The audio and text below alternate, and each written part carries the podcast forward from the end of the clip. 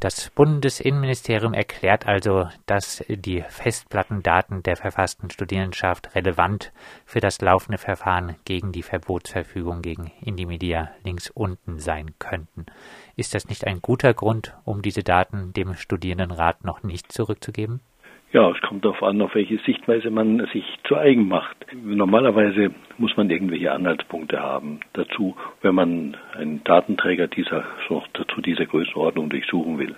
Hier ist das Problem, dass die, dieser Datenträger bei einem Mitarbeiter, der erst einen Monat da hier ge, gearbeitet hat und sozusagen urlaubshalber das, die, die, dieses Backup mitgenommen hat, wurde da eine Durchsuchung vorgenommen, beziehungsweise in dessen Wohnung, und da wurde auch dieser Datenträger festgestellt. Das ist das der äußere Anlass. Und aufgrund dieses Anlasses nimmt das Regierungspräsidium und das Bundesinnenministerium und das Bundesamt für Verfassungsschutz als Auswertung, als Auswertungsbehörde das Recht in Anspruch, die gesamten Daten der Studierendenschaft aus den letzten 15, circa 15 Jahren zu durchsuchen. Und auch die der PH, die waren nämlich auch mal ein Jahr da drauf, weil die Verwaltung gemeinsam geführt worden ist. Das ist so ein unglaublicher Eingriff, ja, dass man eigentlich, dass ich am Beginn des Verfahrens nie gedacht hätte, dass wir uns heute, zweieinhalb Jahre später, immer noch über diese Sache streiten müssen. Vielleicht auch nochmal als Update, weil ja verschiedene Behörden in diesem Fall eine Rolle spielen. Wer verwahrt, äh, verwahrt denn momentan die Sicherungskopie mit den Daten der Studierenden der Uni Freiburg? Das kann ich jetzt so nicht beantworten. Ich gehe davon aus, dass eine Sicherheitskopie, die ist damals vom LKA gezogen worden und man macht, wenn man eine Kopie macht, dann ist es, ob man zwei oder drei Kopien oder vier Kopien macht, eigentlich gar keine Frage mehr. Ich gehe davon aus, dass das LKA Baden-Württemberg eine hat, dass vielleicht das BKA eine hat, aus Interesse halber, dass das Landesamt für Verfassungsschutz eine hat und natürlich das Bundesamt für Verfassungsschutz, das vom Bundesinnenministerium vier Tage später mit der Auswertung dieser Dateien beauftragt worden ist. Herr Kaus, haben Sie denn kein Vertrauen darin, dass die Behörden, falls äh, sie die Verschlüsselung doch noch knacken sollten, wirklich nur Daten verwenden würden, die im Zusammenhang mit Indymedia links unten stehen? Das Problem ist hier, hier sozusagen ein, ein anderes.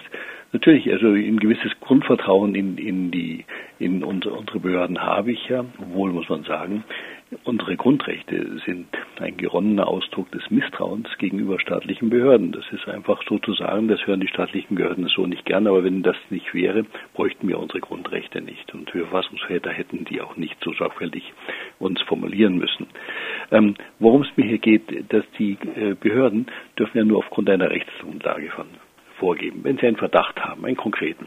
Also hier gibt es keinen konkreten Verdacht. Es gibt einen Betroffenen von den Durchsuchungen im Rahmen links unten in die Media, bei der Mitarbeiter, ein Monat Mitarbeiter der verfassten Studierendenschaft war und er, in dieser Eigenschaft hat er die das Backup bei sich zu Hause aufbewahrt, weil im Rahmen in den Räumen der Studierendenschaft ist öfters eingebrochen worden und damit man immer äh, eine Sicherheitskopie so außerhalb der Räume hat und das nicht einfach gestohlen werden kann, das ganze Gerät mit dem mit dem Backup drauf, also mit den ganzen Daten, hat, ist immer vereinbart worden und das ist abgesprochen worden mit dem Arbeitgeber, mit also mit jetzt hier mit der verfassten Studierendenschaft, dass eins außerhalb aufbewahrt wird.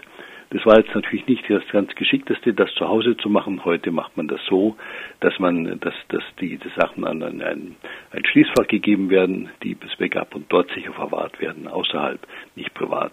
Das ist das, was man vorwerfen könnte, aber das ist sozusagen keine Rüge jetzt irgendwo besonderer, besonderer Art gewesen. Das ist eine Verfahrensweise.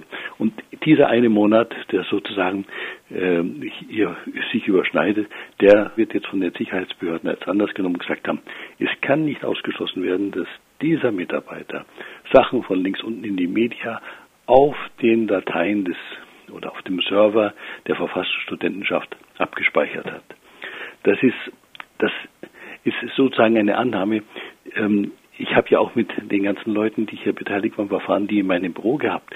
Es kann nicht ausgeschlossen werden, dass ich in dem Augenblick, wo ich mich umgedreht habe oder irgendwas passiert ist, dass jemand irgendwas mit, bei mir aufgespielt hat. Mit diesem Argument macht man eigentlich die, unsere Befugnisordnung zunichte. Unsere Befugnisordnung geht davon aus, ich muss sozusagen einen, einen gewissen plausible Nachweis haben. Aber nicht nur die, nicht nur der Begründung, es kann nicht ausgeschlossen werden. Ausgeschlossen werden kann eigentlich nie was. Und wenn, wenn das sozusagen geltendes Recht wäre und auf diese Art und Weise, dann wären eigentlich keine Daten mehr sicher.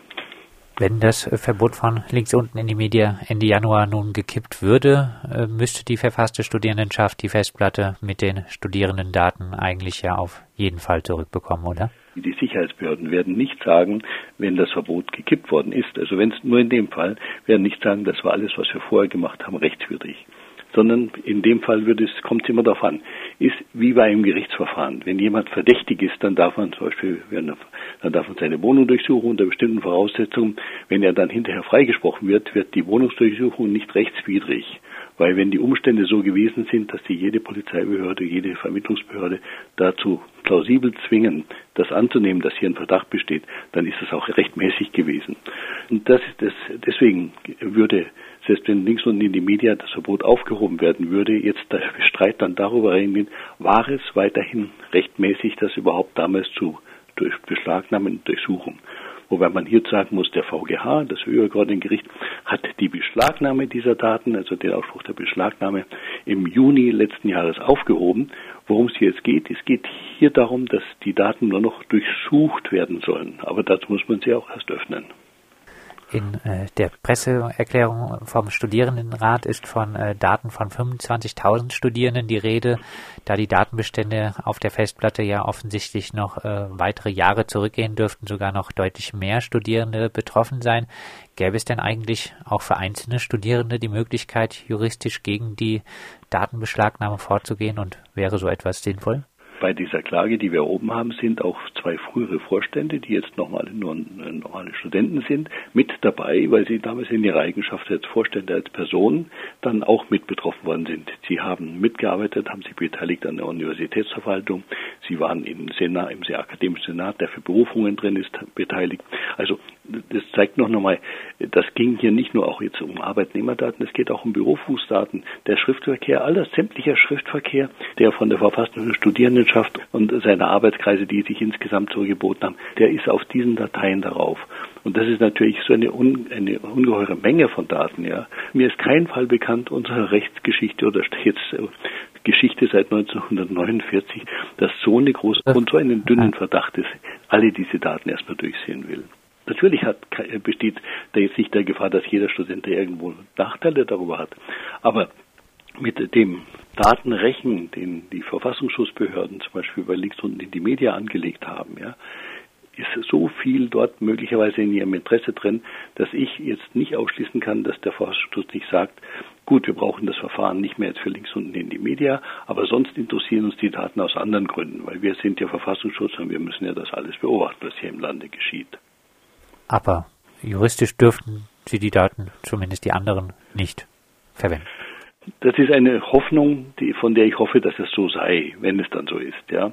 Aber die Sicherheit kann es nicht sehen, weil wir haben hier in unserem Verfahren eine Aussage seitens des Innenministeriums auf eine kleine Anfrage im Bundestag vor, vor drei Jahren gehabt. Und da wurde genau gesagt, es wurde gesagt, dass hier der Verfassungsschutz nicht aufgrund nur Amtshilfe tätig ist, sondern auch in eigener Kompetenz diese Daten durchschaut, ob nicht da Hinweise, Anhaltspunkte für irgendwelche links, linksextremistische Bestrebungen bestehen. Also aus eigenem Interesse und aus eigenem Kompetenzbereich. Das lässt mich da ein bisschen vorsichtig werden. Abschließend Hoffnung, dass die Unterlassungsklage Erfolg hat und äh, die äh, Studierendenschaft äh, ihre Daten wiederbekommt, ohne äh, dass äh, sie entschlüsselt werden? Ähm, die Verschlüsselung ist so gut, wie auch die Universität und die Überprüfung des Vorgangs die jetzt zutage gebracht hat, dass der Herr Präsident auch meinte, dass er auf eine ruhige verzichten kann, denn die Verschlüsselung sei so gewesen, dass es also auf jeden Fall keine Gefahr für die Daten gibt. Das Problem ist, Daten können immer irgendwo geknackt werden. Das ist eine Frage der Kapazität, die man dazu einsetzt. Ja. Und was für mich sozusagen eigentlich das schon quasi das, das Tragische des Fall ist, dass wir überhaupt in so einen Fall jetzt hier so führen können, das liegt einfach daran, dass die Daten noch nicht geöffnet worden sind. Wenn die Daten schon geöffnet werden, werden die über alle Winde hin verstreut und wir hätten gar keine Möglichkeit mehr, irgendwo das groß zu kontrollieren. Also die Kontrolle ist dann ausgeschlossen, selbst wenn man sie vielleicht gutwillig annehmen würde. Das sagt der Freiburger Rechtsanwalt Udo Kaus. Er vertritt die verfasste Studierendenschaft Freiburg. Von. Ihr wurde eine Festplatte entwendet bei den Durchsuchungen im Zusammenhang mit dem Verbot von Indie-Media links unten. Und später wurde eine Sicherungskopie angelegt. Und diese Sicherungskopie oder Sicherungskopien wollen die Behörden immer noch nicht wieder rausrücken.